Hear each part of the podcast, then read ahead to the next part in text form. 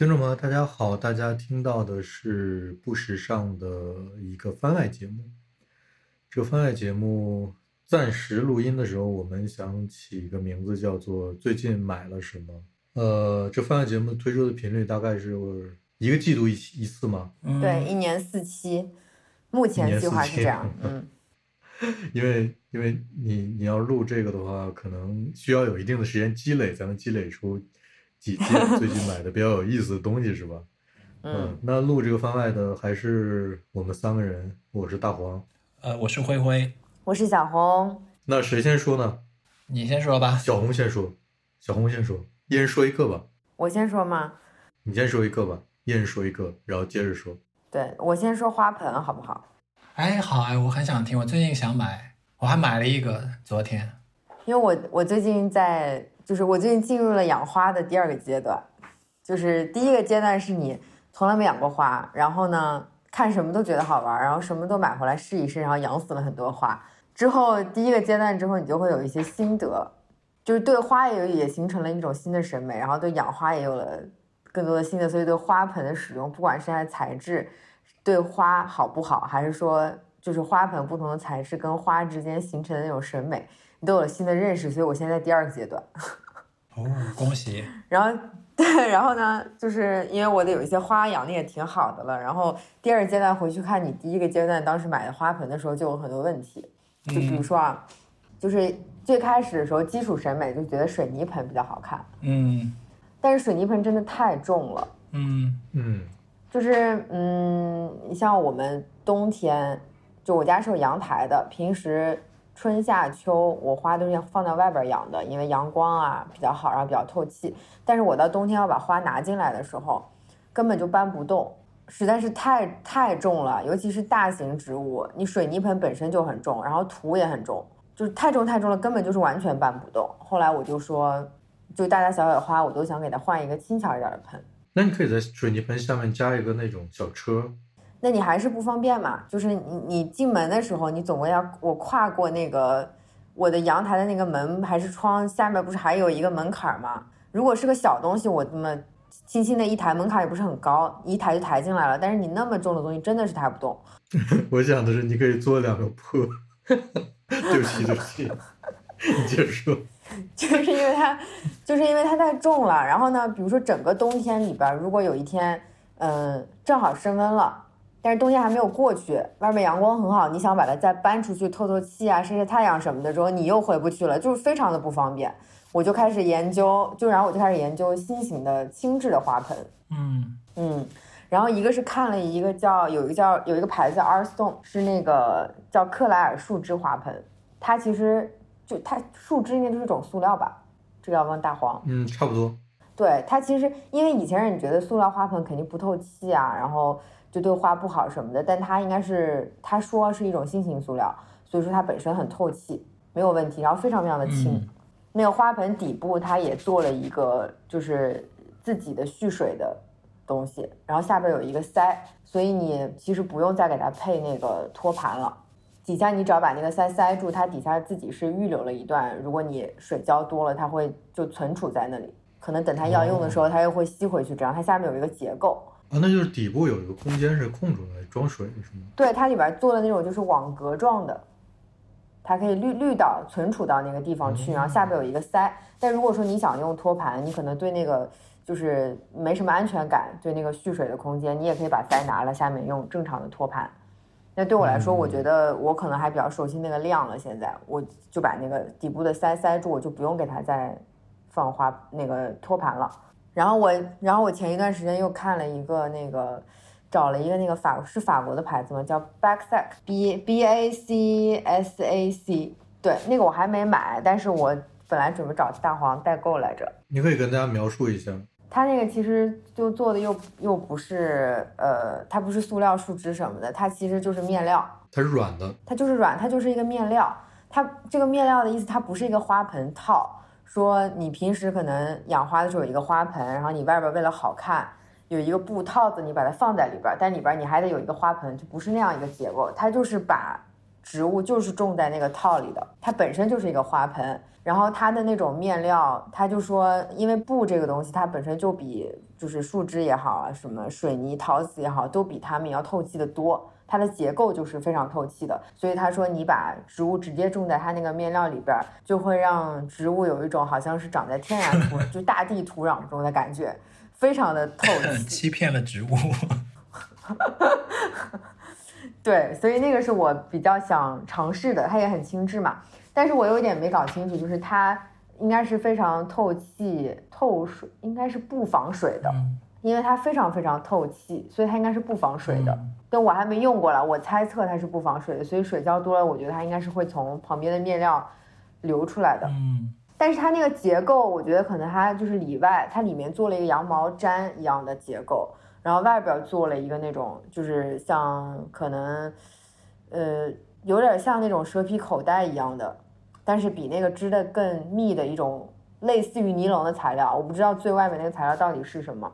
它可能做了一个结构，就是导致你浇水之后，它不会说好像它完全蓄不住水，一浇就直接就流出来了。但是它应该也不是完全防水的，我猜测啊是介于两者之间这种感觉，但是我还没用过。你说这个很像德国有有的时候会在街上有一些移动的树木，就是之前有过，我反正在我事务所前面那条街上有过这种活动，就是他们会讨论城市里面树木的量够不够。然后就会有一些组织，他们弄一些移动的树木放在街上，放个三五周，让你感受一下这个。如果这条街上树木更多之后，会是什么样的感觉？然后就会讨论这个街上是不是要种更多的树。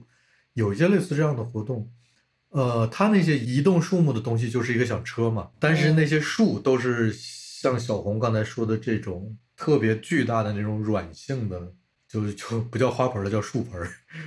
这种东西来装的，就两有好几个拉手，旁边有好几个拉手，提手大概有四个吧。就人们可以把这个树真的放在车上，但那个车也是特制的了，然后放推到那些地方，就在那儿放四周。旁边有那种接的软的水管，可以随时给它浇水，很像类似的功能。嗯，其实有点像蛇蛇皮口袋什么的。对对对对对，就是一样的，我觉得是一样的一个想法。既然树都能活得很好，我觉得花也没什么问题。嗯，我们这移植树其实也是这样，它那种树，它是不是某些地方移植了之后，它临时不让它种下去，先派两周这个宣传的作用，然后再再种到别的地方去？还是它故意这个树就是被用来不断的 展示，装在蛇皮袋？我觉得两种可能性都有。我觉得更有一种可能性是说，就是有一些树就是商业功能的树，就是在在那个那个树林里面种的时候，它就是以这种可以随时被提起来带走的这个方式在种，然后给各种商业用途来用，比如说展会，比如说这种街上的一些宣传，呃，就是有一类有一些树是这种身份的，这就挺可怜的树。小红，那那你你那个材料会被降解吗？用的时间长了。我还没用过，我也不知道它会不会被降解，就被植物吃掉了。然后，它既然是个花盆的功能，它应该会努力维持自己的形态吧？应该不会被降解吧？对，它应该没有那么容易 被降解。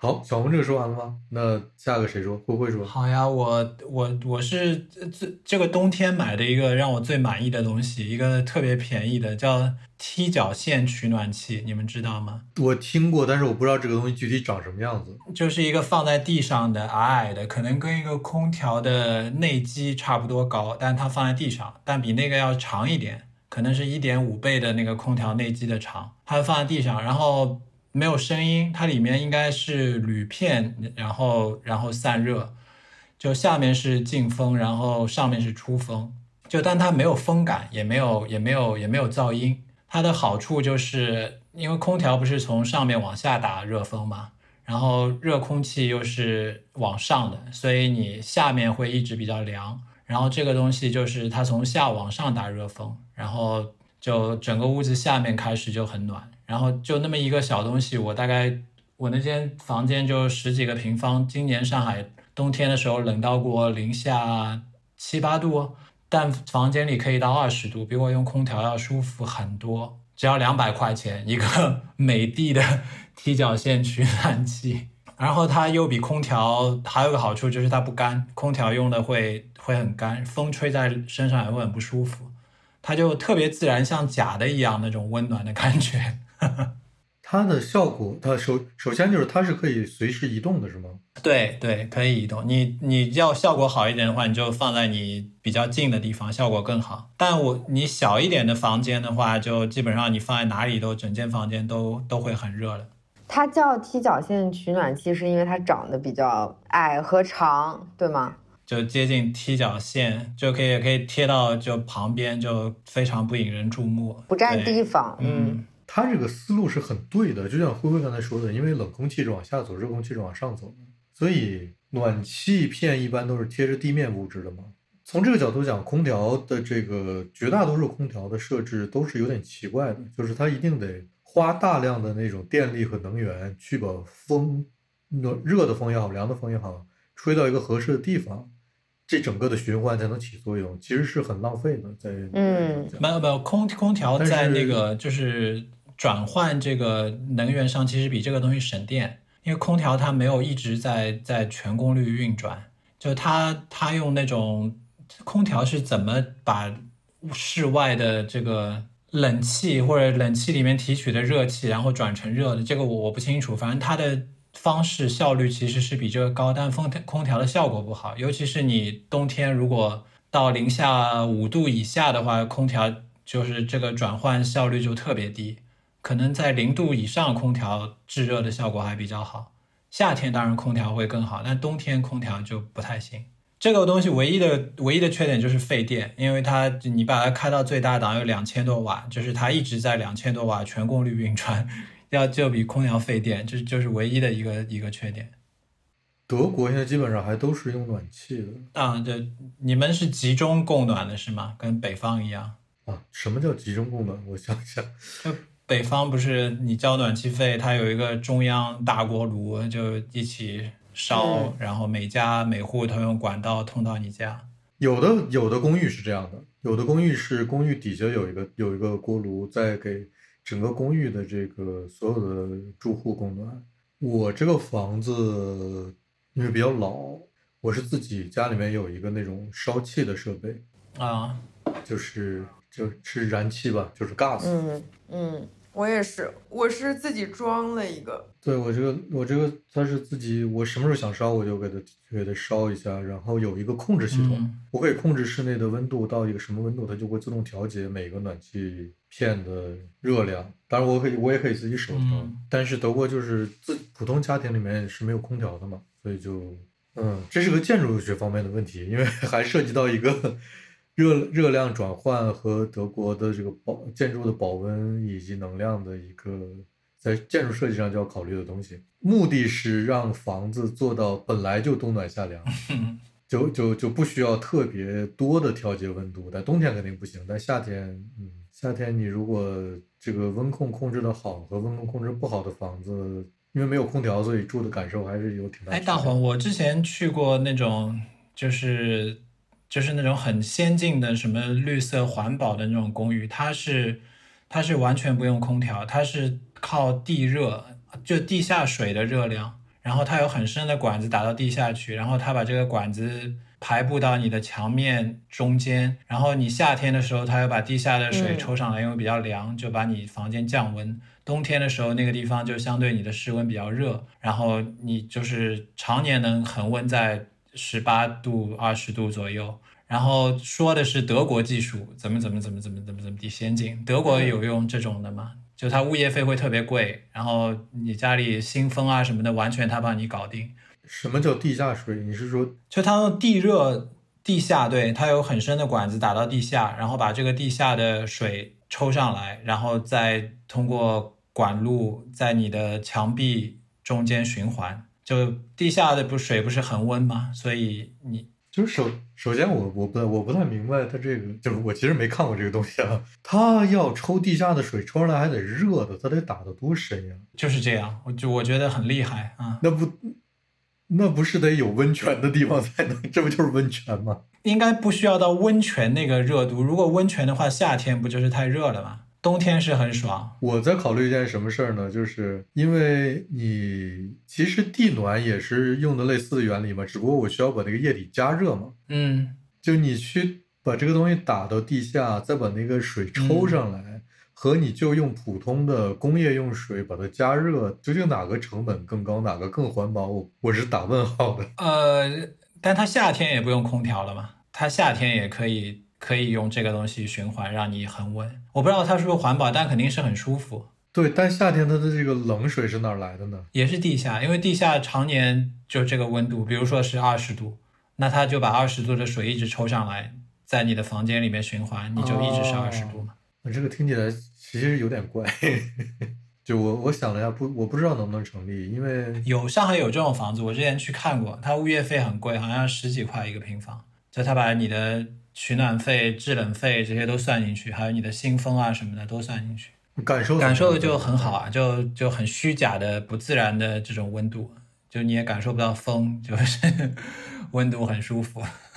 不知道，我我可可以可以稍微了解一下这个技术，晚一点的时候，但是想起来好像实现起来，我不知道怎么怎么能完全实现这件事，因为建筑内外它是因为呃墙壁本身的材料和保温材料的关系，它本身是有一些蓄能和蓄热的一个一个怎么叫叫宽容度的。呃，现在的建筑是努力做到让这个宽容度是适合你这，当你所在的地区的那个温每一季的温度变化，能让你用最节能的方式让这个屋子里面去舒服。就是每个地区有不同的调节方式。呃，但是你要说能够抽一个恒温的地下水上来帮助实现这个事儿，我觉得挺神奇的，但是想不出来应该怎么样。具体去操作这件事情，稍回头回头我我了解一下再说吧。那我那我说的就是这个，我说第一个就是这个东西，就一个踢脚线取暖器。那该我了，我最近买的一个让我特别满意的东西，是一个野营用的呃篮子。说起来是不是很奇怪？就是我给你俩截图啊。哦，Snow Peak 是不是？对，Snow Peak，Snow Peak，它是它是一个就是就是一个就是一个箱子，但上面没有盖儿，你可以提着它到处走，是野是户外野营用的。但是你知道我拿它是来干嘛用的吗？我我再给你俩截一个图。这个我不知道，它原来是野营用的，我以为它就是个架子。不是，它是野营用的。比如说，我给大家描述一下吧，它是一个金属的金属框架的，长边的尽头有两个木把手，可以拎起来。它里面可以放，就是你出去野营的东西，比如说柴、呃炭，就是这种比较比较野生的东西。但是我现在用它来干嘛呢？我它的一个特别有意思的点就是它可以从中间分开，就是你可以想象它从那个中间切开之后，可以两边向外侧旋转四十五度。变成一个可以当成收纳箱的这样一个，就很难描述。我可以稍稍后给大家放在 show notes 里面。它现在被我放在床头来装书，你们看到这个图了吧？嗯，我我我觉得太合适了，因为因为听众想象一下，就是这个真的很难描述，你只能去想象，就是你想象把一个箱子从中间劈开一半儿。把它掰开，掰开之后还能固定住，就等于你有了两个怎么说容器？这两个容器刚好可以把书斜着放进去。这个东西我想买已经很久很久了，但是我不知道为什么。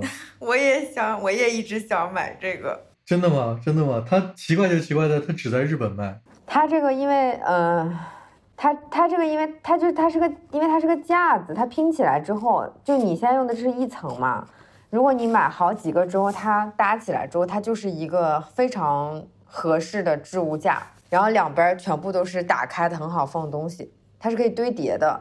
但是我觉得它不太适合垒起来用，为啥？就是因为它其实是可变形的，这个它有个可变形的这个特性嘛。对，但是你叠起来之后，它就是不需要它变形了，它就是一个固定的。但是这个造成了它没有那么稳定啊？是吗？就它其实是有点。就不不能说是松动吧，但是它它不是，它必须得把好几个地方都固定住，才能才能真的一个一个固定起来。我我觉得现在我我为什么买它，就是为了我现在的这个用途，就是我没有想把它当成收纳的架子。我觉得收纳架子还是还是一个比较稳定的东西比较好。我的使用心得啊，但是是这样，就是我就像小小红刚才小红刚才也说，他一直想买，我已经想买它好好多年了，但是我一直找不到能买它的方法。就是因为我之前是把它放在我日本亚马逊的购物车里，然后日本亚马逊的这个商品是不能够销售到，就它不支持往国外运，所以我一直没办法真的买这个东西，我又没办法托别人买，因为它实在是太大了。所以就一直放在我购物车里。今年是这样，就是去年年末的时候，我又看到，就是我又在购物车里又看到它，我就想要不我再搜一搜，因为我之前搜的时候是没有其他的国家在卖的。然后它的本身的美国官网呢，它一直属于一个已经售罄的状态，就是买不到，sold out。呃，然后今年年末我就又搜了一下，结果特别巧的是一个英国网站在卖，我就下单了。下单了，我还特别特别幸运的是，我是在 十二月三十一号下单的，就是在英国脱欧前一天。这样的话，我就不用付关税了，知道吗？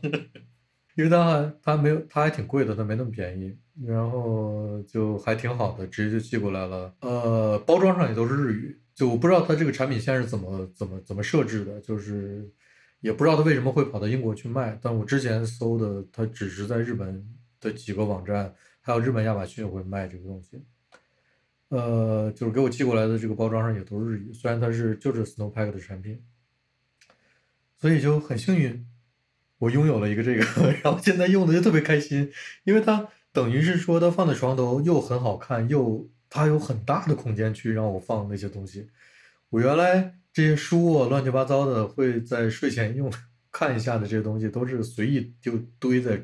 床头旁边的地板上，但是现在就或者或者放一个床头旁边的箱子上，但是现在有了它，我觉得哎呀，生活很幸福 这种感觉。小红之前要想买它是准备来干嘛的呢？鞋架。鞋架哦啊，你要买好几个堆起来，然后放鞋子吗？对啊，堆起来之后它就是一个很好的鞋架，因为它两边是这种就是打开的嘛，敞开的。那真能放不少鞋。它这个架子就是堆起来之后很适合当那种平时日常要穿的鞋的鞋架，而不是收纳起来不太就换换季不穿的鞋的鞋架，就是比较好拿，但是放在那又不占地方。啊，我觉得它挺占地，不占地方吗？这个东西还好，还好，还好。但是我放鞋的话，大概能还好吧？看你家有多大。鞋架我有一个别的推荐给你。那说起来，我那我现在说的就是我最近买这这一个季度买的另外一个东西了。我我可以在这儿一起说出来，因为是跟这个相关的。你看到了是吧？看到了。这是一个叫呃 Cobo 的牌子，它是手工做的一个呃，就是铁丝网围成的这么一个篮子，旁边有两个提手。这是我去年也是去年年末的时候买的。我买它是回来用来装脏衣服的脏衣篮儿，呃，但是它有好多不同的规格的，它有高的有矮的，矮的那个特别适合放在门口放鞋，但但是它是适合我那种放鞋的方式，因为因为我是把鞋都随意的就扔在门口堆成乱七八糟那么一堆，就它是特别适合一个，比如说两个矮的放在门口，呃，就把鞋随便扔进去，平就是平时穿的鞋，我它是很适合我的，我不知道适不适合小红。啊，你说的是你把鞋都放在这个桶里吗？就是我不我不我不把它们摆放在一起，就随便扔进去。嗯，不适合你是吧？我们不属于同一种收纳鞋类型。这不太适合我。但是现在他是用让让我就是我我买的第一个这个是高度是中中等高度的，我是拿来装脏衣服的，非常好用，脏衣篮、洗衣篮。哎。我我补一个，我补一个之前讲花盆的事儿。我我那天跟大黄说过这个事儿，就我不是就花盆只是就是我养花最近在看的一个东西，还有一个东西，就我家里有一个那个镜面草，长得实在是太高了，太高了之后他自己有点撑不住自己了，我就要找一个东西叫做支撑杆。嗯，你知道，就是它它需要一点支撑。其实你其实逻辑上你只是需要一个不管什么材质的，就是。呃，杆儿就可以了，但是你实在找不到一个合合适的杆儿，就我们，你你上哪去找一个，就是这种笔直的，然后呢，可能印度也比较合适的，能够放放在花盆里的杆儿，然后我就开始上淘宝去找这个商品，发现淘宝上是有这个商品出售的，就是那种卖园艺商品或者卖花的店，它都会卖一个东西，它就是叫植物支撑杆儿。但是它把植物支撑杆儿全部都全部都是用那种里面可能是铁丝，外边做了一层塑料的包裹，然后都做成绿色和棕色。因为绿色跟棕色可能是植物的两种颜色，他们觉得可能这种杆儿就是会隐形，看不出来。但是实在是太丑了，嗯，实在是太丑了。然后后来我就是实在找不着那个杆儿了，然后我那天灵机一动，然后我在网上找了一个那个 建筑模型店，就建筑模型店它有很多不同种类的不同尺寸的，不同木头材质的、不同长度的、不同形状、不同尺寸的板也好、杆儿也好。嗯后来这个东西我是在对买到了，就非常的完美。然后这个东西我后来是在建筑模型其实它店买的。卖的就是小型建筑材料，就是比如说模型嘛，模型对，模型做一个五五毫米乘五毫米的柱子，这可能是一比五十的，但是它其实用的就是就是一个小的木头做的柱子嘛，这个放大成一比五十就是真实的柱子的本质上是一样的，对啊，真的特别方便，就你想要直径多少的它都有各种材。料都有，还有 PVC 的，呃铝铝的也都有。对，真的就太太方便了。嗯，这个就给大家提供一个一个怎么讲，就是就如果你有花，其实我我我我昨天在擦那个花的叶子，每一片叶子我都给它擦得干干净净的，然后想做一些跟园艺有关的事情，因为我那个那个我也不知道用是应该称的是花还是树，就是长得已经太疯了，就是长到盆子外面张牙舞爪的，我就稍微用线给它给它归拢了一下。然后我就也有小红刚才这个需求，就是需要一根杆儿。小红之前跟我说的时候，我还我还笑话他，我说嗯，这个杆儿你在家里面都找不到吗？然后 然后我昨天有这个需求的时候，就在家里边翻了半天，然后也没找到。真的找不到。然后现在我准备下周去公司的时候，在公司那些模型材料里找一找，看有没有能够合适。然后我我我刚在群里面发了我买的这个篮子，别人也用它来装植物的照片，看到了吗？哦，是在里面，哦这个也挺漂亮的。你可以自己加一层，也是也是那个编织物的一个罩子，装土就可以直接用来装植物了。我觉得原理都是差不多的。哦，对，那对，那不是跟那个之前那个布料的花盆是一个道理吗很？像，它也有拎手，可以随时拿走，这个也不错，对吧？蛮不错的。嗯，不错不错其实。说来说去都是收纳制品，找一些 又方便又好看的收纳制品。嗯，这个挺好的。那好，那我的这个说完了，我等于说了俩，小又又轮到小红了。我还有我还有一些东西是我想买的，但是还没买的。这个灰灰，你用冲牙器吗？用啊，我之前不是箍过牙嘛，箍牙的时候就就开始用了，然后箍完了也在也在继续用。这个也是我想买的东西。不光用冲牙器，还用冲鼻器。我最近有点想买冲牙器，但是嗯，没地方放。我有，对，我就不是没地方放，就是我有试过一下，我觉得没有什么太大的差别。你说跟牙线吗？好像嗯，也不是跟牙线比，就是好像冲不冲也没什么太大的差别。就是如果我因为我不箍牙，就是好像它给你带来那种改变是你，就是不是说它其实是能够真的给我带来长期来说能给我带来好处，但是因为我短期之内没什么感觉，我觉得跟我漱口没什么差别。有，我我我我我现在刷完牙，我是刷完牙之后再用牙线，就牙线有时候可以拉出来一些脏东西，然后牙线是把牙缝里的东西拉出来嘛，然后那个冲牙器它其实主要冲的是那个牙龈和牙的那个正面的那个那个那个那个接缝的地方，那个地方牙刷也很难有把有些东西刷出来，所以当你用了牙刷、牙线之后，你再用冲牙器。经常还是能冲出一些东西来。如果你那个水池那里灯比较亮的话，冲出来的时候会比较有成就感。嗯，灰灰精致男孩。没有，我就牙花了太多钱，就一定要保护好它了，不能 不能 守住这个那么那么多的。嗯这个东西我也我也考虑再买。对，因为我那天试的时候，有可能是因为那天可能我没有吃什么特别塞牙的东西，所以我就没有冲出来什么，我就没有成就感，我觉得好像也没什么用。啊，有我我是经常冲出来东西，所以我牙套嗯那个拿掉之后还是在继续冲，就很烦这个过程。你刷个牙特别麻烦，再也不想吃东西，刷完牙。哎，你牙套现在已经摘了对吧？对，就早一年，因为一年多了吧，但养成了那个好好对付牙、对牙的好习惯，因为花了那么多钱，就倒也挺值。你可以买，我推荐你买，真的你会冲出来东西。灰灰那个是什么牌子的？呃，毕毕节吧，但好像就是这个牌子有洁碧洁碧对吧？什么 water 嗯什么什么什么牌子我忘了。我之前看到的一个好像是飞利浦，但是我因为没有仔细去看，所以大概就嗯，只是有对飞利浦这个有一个印象。它还有个冲鼻器，也也挺好用。啊，我现在用的是就不手动的洗鼻器。啊、就挤的是吧？对我，我之前在博物志里面录有期节目里面详细的说过这件事情。嗯，我就就鼻炎基本上就靠这个东西弄好的。呃，对我不是鼻炎，我是花粉过敏，呃，也不是花粉过敏，哎，是不是花粉过敏？反正就是我对所有的树的花粉和草都过敏，就特别惨。嗯，如果有有听众听过之前我录博智的时候说过那个这个事情，就应该有印有点印象。然后我用这个洗鼻器之后，嗯，感受特别好。嗯，是。洗鼻器是干嘛用的？我简单说一下吧，就是。嗯就我之前根本呃人生中此在这一时刻之前根本不知道这个东西。呃，就是我我我去年的时候，反正就是经常有鼻涕，然后已经而且很多就是呃眼睛也不舒服，就很多已经影响到我生活了。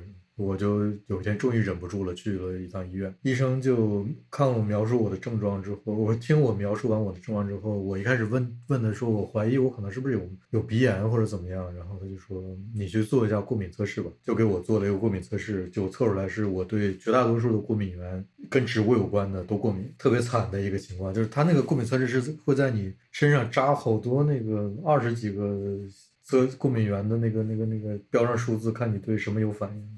嗯，特别那什么，然后，呃，之后他就给我开了一个洗鼻器，开了一个洗鼻对，给我开了一个洗鼻器，我去药店买了，买完之后我就按照他那个说法去用了一下。一开始我看感觉那个用法还挺惊恐的，就是等于说，他是，对他用他你先调好生理盐水，就是你往那个洗鼻器里面倒一个固定的盐包，再用温水，就跟体温一样的水。把它冲调开之后，你就去捏它，它会在一用个鼻子服下，然后从另一个鼻子排出。对，然后然后你捏它，它会在一个地方冲冲冲出水来。这个这个这个水要对准你的一个鼻孔进去，它这个水会从另外一个鼻孔里出来。听起啊来是不是很不可思议？然后我用了第一次之后，我觉得我的生活完全被改变了。嗯，同感同感，我也是。对，就是我在博物志里面说，我用了之后，我就出去去买菜去了。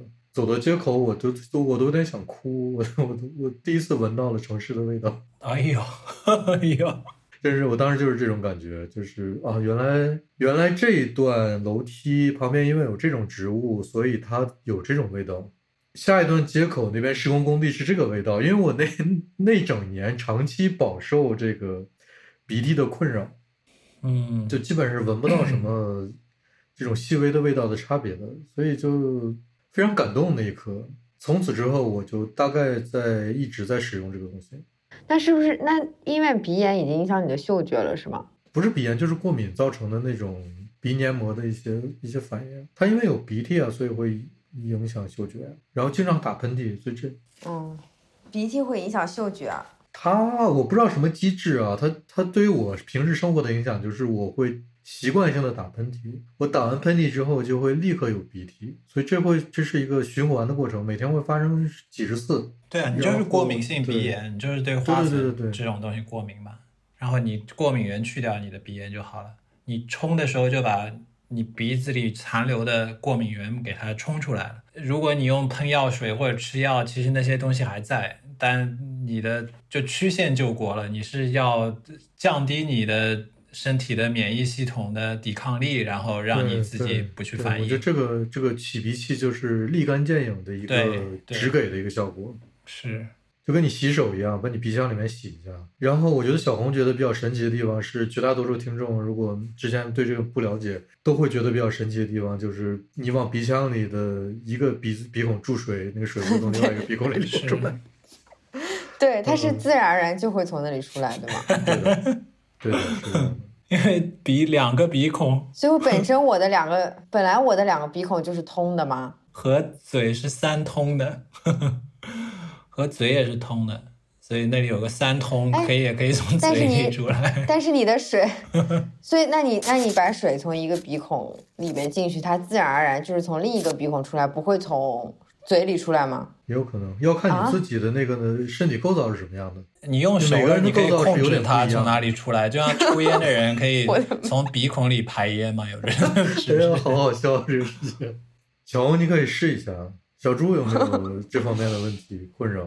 嗯，没有，我我以前我我以前鼻炎非常非常严重，就我也是严重的，但那个时候没有人跟我说过有洗鼻器这个东西，我也是饱受了很多年鼻炎之苦。后来我在欧洲待了四年之后，我鼻炎好了，我去了欧洲之后就好了。我觉得可能我是现在已经就再也没有了。反正每个人的情况不一样。嗯，对对对，就是之前可能就是我我也去查过，它我不是那种很特殊的，比如说对植物啊什么之类的过敏，它就是可能比较敏感，季节性的，然后对灰尘啊多的时候容易过敏。哎，有有那个过敏里面专门有一项试验，就是针对屋里的灰尘和包括那个床品的那个有一些，比如尘螨之类的过敏，是有这个测试的。我对这些都是没问题的。对我主要就是对我主要就是这个，所以他后来就就自己就好了。哎呀，如果你之后再遇到这个问题的时候，试一下这个东西。对对，我现在就知道，那个时候因为就没有人给我这样的建议，那个时候大家还在用最基础的那种，就是药物，就是喷鼻剂的那种药物啊什么之类的。但是刚刚灰灰说了这个原理之后，我就恍然大悟了。对这些我用过很多，都都不都没有什么明显的作用。对我到后来已经就吃过敏药啊什么之类的，但是因为你过敏源还在那里，所以你吃过敏药其实也没用。对，但是洗鼻器立竿见影，就是感受上你要接受一下这个事实，水可以从一个鼻孔进，从另一个鼻孔出来。好，你们再说一个。谁再说一个？那那我再说一个吧，好呀，好呀。我我我是呃呃 Smartwood 的袜子，你们穿过吗？就是一个一个叫聪明羊毛的一个牌子。哎，你们不知道，太棒了！我不知道，就我我一开始是跑步的时候穿，然后跑步时候穿，当然我也没觉得它有那么好，就挺舒服的。但后来有一次我就去徒步的时候穿，我大概穿了三天，我就徒步又又出汗又下雨，然后那双袜子就没有洗，也没有带替换的。然后三天之后就一点味道都没有，就这袜子，然后干的又很快，然后我就爱上它了。然后我就逐渐逐渐的把我的所有袜子都替换成这个牌子的袜子，尤其冬天，它又有很多的厚度，就一到六级，冬天就从保暖的角度来说也特别棒。它就是那个羊毛袜，就美丽奴羊毛袜，就有百分之五十、七十、八十的羊毛，但它他说它是要 smart 五，就是它的羊毛可能有一些特别，它自己的宣传是。它的这个羊是在一个新西兰的高海拔地区养殖的，然后这个羊呢，可能又需要经历夏天的这个酷暑，又要经历冬天的严寒，所以它的毛会长得能像空调一样的控温，就你夏天、冬天它能比较更适应度更强，就比一般在。寒冷地方长大的羊 可能可能有有这方面的优点，所以他就用这个羊毛做了袜子，然后也有内衣，就一他是做袜子起家的，内衣我我也穿了也也效果特别好，就这个东西，聪明羊毛，这个叫叫叫做什么？叫做呃，自然界为你为你的产品做的一些准备。物竞 天择出来的那个调调温控温洗羊毛。哦，那你我刚才听你的意思就是，这个牌子的袜子还是在厚度上还是有编号的区别的。对，它有一到六，然后有各种，就有跑步的，有适合爬山的，有滑雪的，就有各种的 我觉得用途太适太适合灰灰了。但是我就嗯我现在平时也穿它嘛，因为就它其实你看着很厚的袜子，就像我刚才说的，你再稍微热一点天，其实它也它也不会觉得很闷，它透气性特别好。你经常穿的是哪几哪几号的？啊，我都穿了，我就从打猎的，就是可以拉到小腿的那个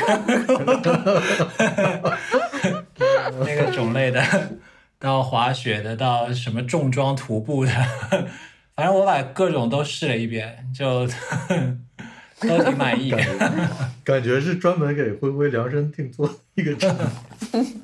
推荐你们试一下。好呀，好呀，好呀！回头我们、嗯好的好的回头我们会把今天所有谈到的东西都放在 show notes 里面给大家看。那我再说一个，我、嗯我我买了上一次我们聊家具的时候，小红建议灰灰买的那个 MUJI 的那个铁架子，啊，我也买了，哎，嘿嘿那你也买了？对 对对，那我们可以一起说。你先说，你先那我我先说，我先说，嗯我买的是呃全金属结构的那个，不锈钢的是吧？呃，是不锈钢吗？那可能是不锈钢吧。三三层板儿，我现在是把它，我为什么买它呢？因为我的厨房啊是这样，呃，我的厨房是一条走道，直接通到院子，两边是左右手两边都是台面儿，然后有一侧有厨房用的柜子呀，呃，电冰箱啊、电冰箱啊，然后还有那些收纳的东西。呃，另外一侧就什么都没有，就只有台面儿和和那个洗手池，不叫洗手池，就洗东西的那个池子。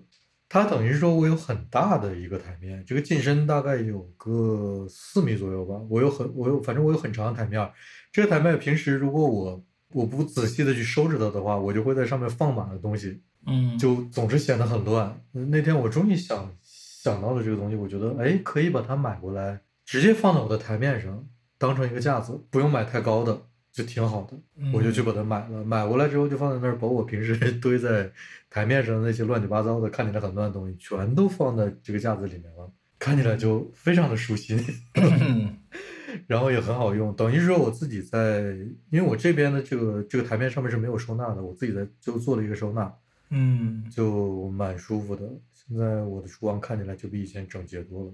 灰灰是买它来怎么用呢？啊，我就放书了，就是那次我的需求，就书架是吗？对我想要个书架，我就买了一个，我买了个最小的，就放在墙角，然后正好现在可以把我的所有书都放上去，我书也挺少的。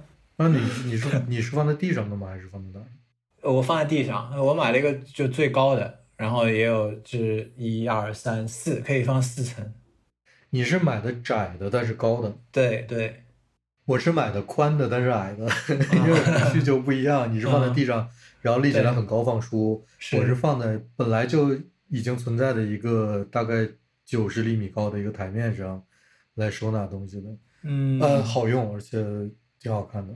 嗯是，嗯，我已经把我的照片发给小红了，小红回头可以放在我们的 Instagram 上。灰灰那个也可以回头发给小红，让他都发一下，然后对比一下我们同样的一件商品的不同用用用途。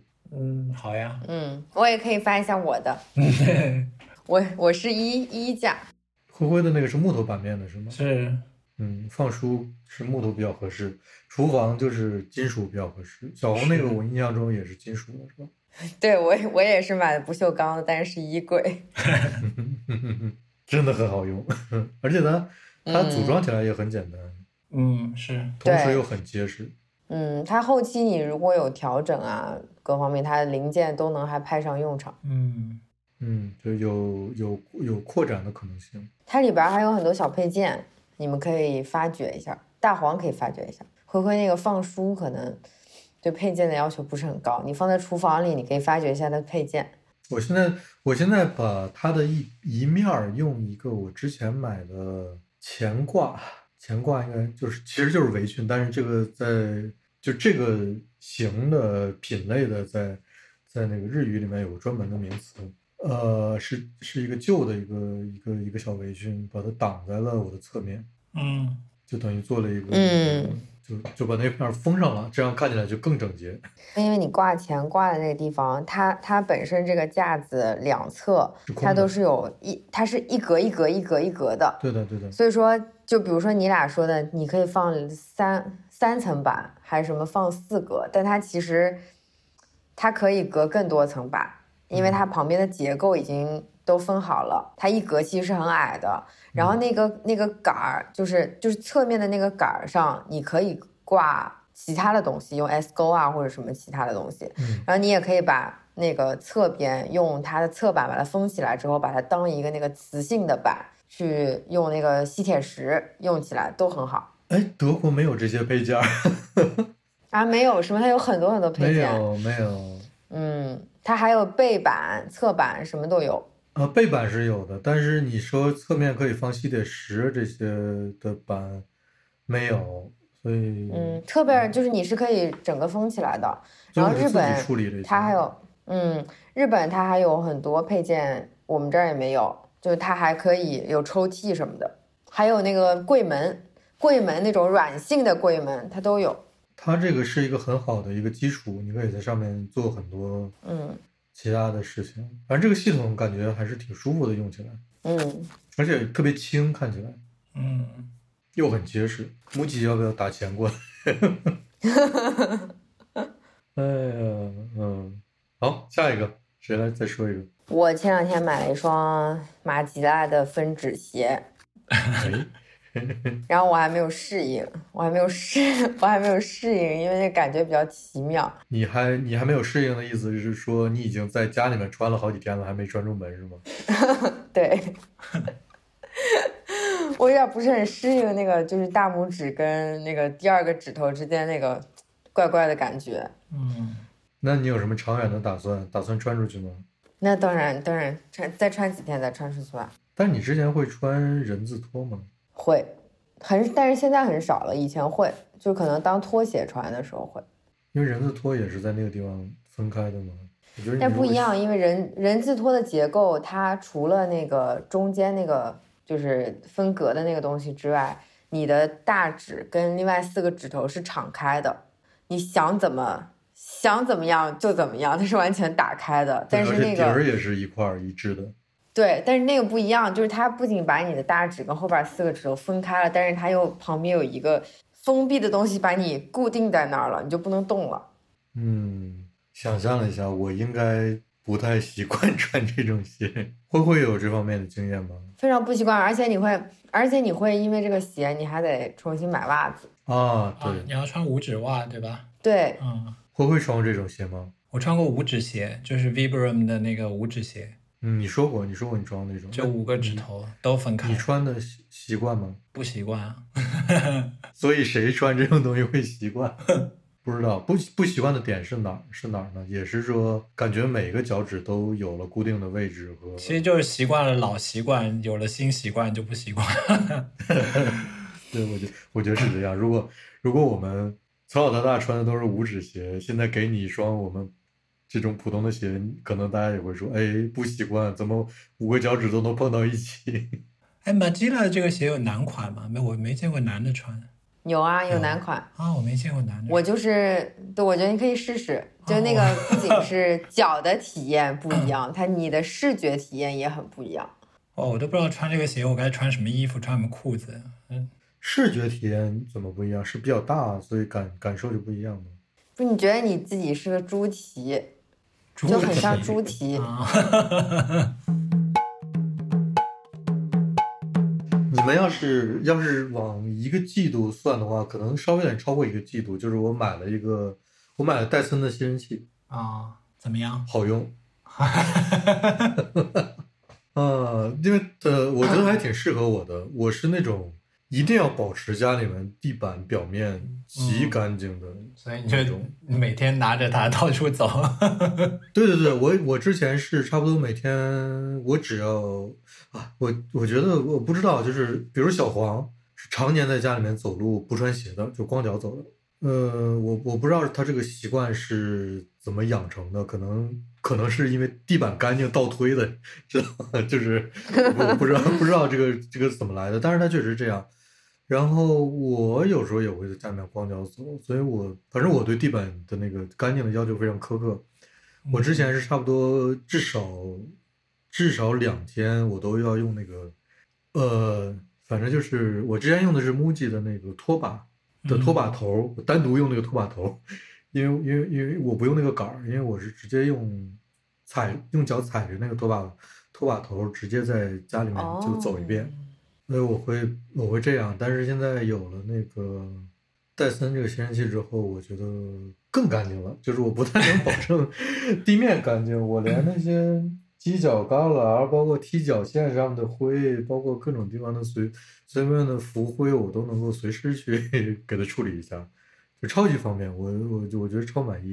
嗯，然后就是可能再有一个就是我之前有一点拿，呃，比如床和就是椅子椅子上的那些灰，就有有有些布面的椅子嘛，它包括它表面的灰和它内部的灰，有点没有办法。但是有了这个东西之后，很爽，就是能够吸收很多脏东西和也不是脏东西吧，就是那那些那些灰尘啊，我就觉得很放心。比如说以前的那些。那些靠垫儿啊，或者枕头啊，我清理它们的办法就只有把枕芯儿拍一拍，然后靠垫表面拿去洗一下，就这是我的唯一的办法了。但现在我就可以用那用那种吸这种针织物的和这种枕套的那个那个那个吸尘器的吸头去把它们整个都吸一遍，就能我说出来可能有点听起来有点恶心，就是你能够吸出来很多白色的灰啊，我完全知道啊，对对对，这个。这个就白色粉末，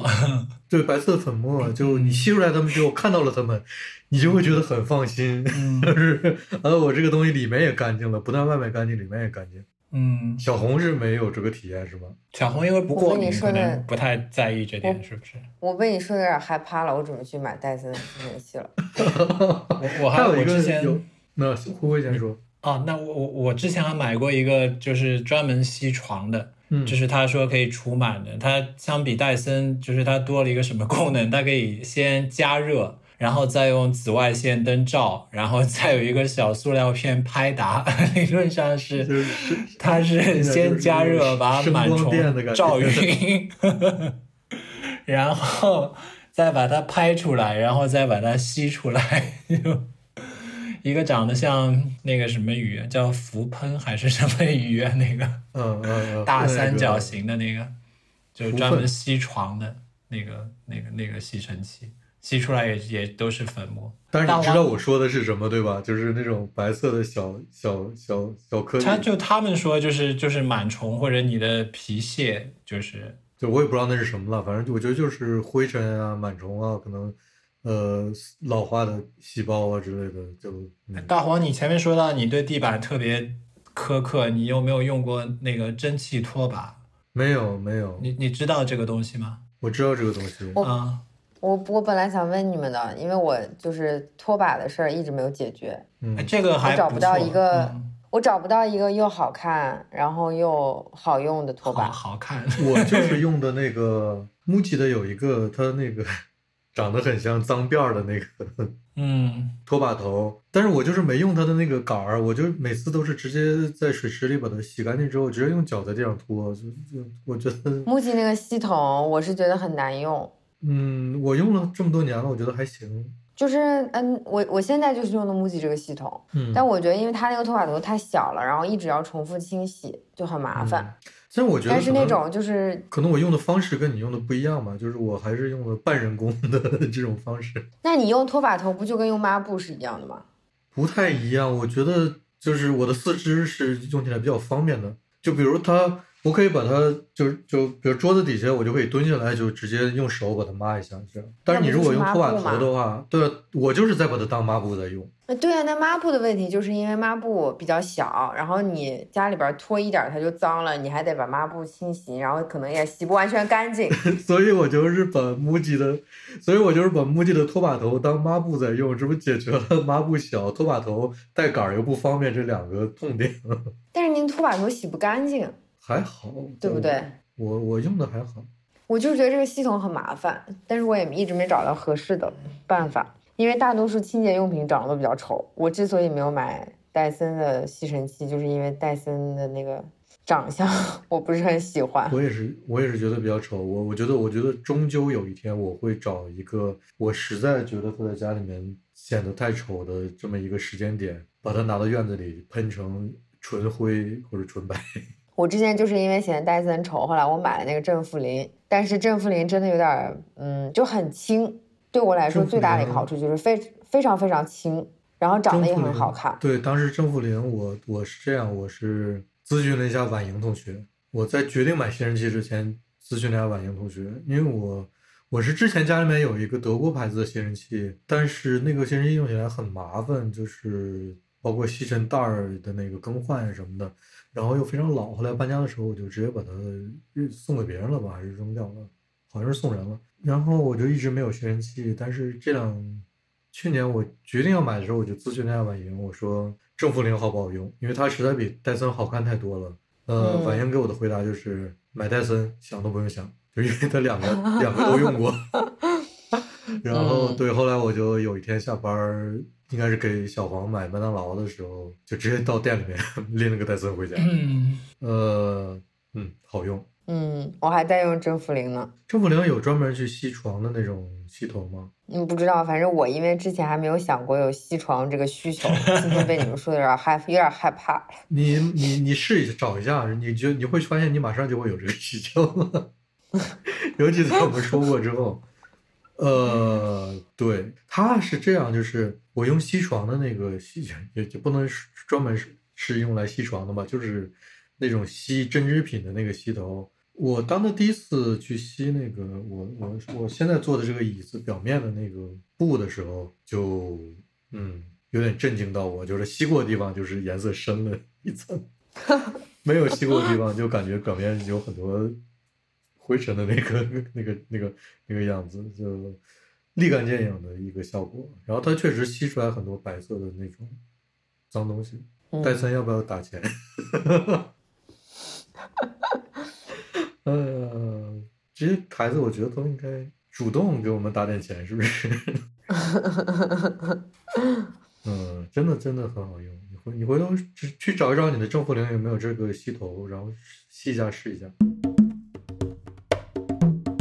我现在的一个很大的问题就是，我已经几个月没有进过任何商店了，就是从呃封封城的这个禁令开，包括宵禁的禁令，德国现在有宵禁，你们知道是，就是这是一个听起来多么恐怖的事情，嗯。就是晚上八点之后没有正当理由不能出门，哦，啊，对，那么严格，很严格，而且街上有警察。你现在还是吗？对的，是因为疫情吗？是啊，对啊，就是不然呢？不然为什么为什么会宵禁？不是因为疫情已经离我们比较远了。对的，所以我所以我就是所以我觉得你们的嗯购物环境和我的购物环境现在完全不一样。我要买什么嗯东西，除了超市之外，我就只能在网上买。这这个事情也持续了一二三个三个月了吧，都快。三个月，对啊，疫情不是已经一年多了吗？对，但是德国的这一波的封锁禁令是从去年十二月上旬开始的，应该是十二月初或者嗯十月末，我记印象已经不太清晰了。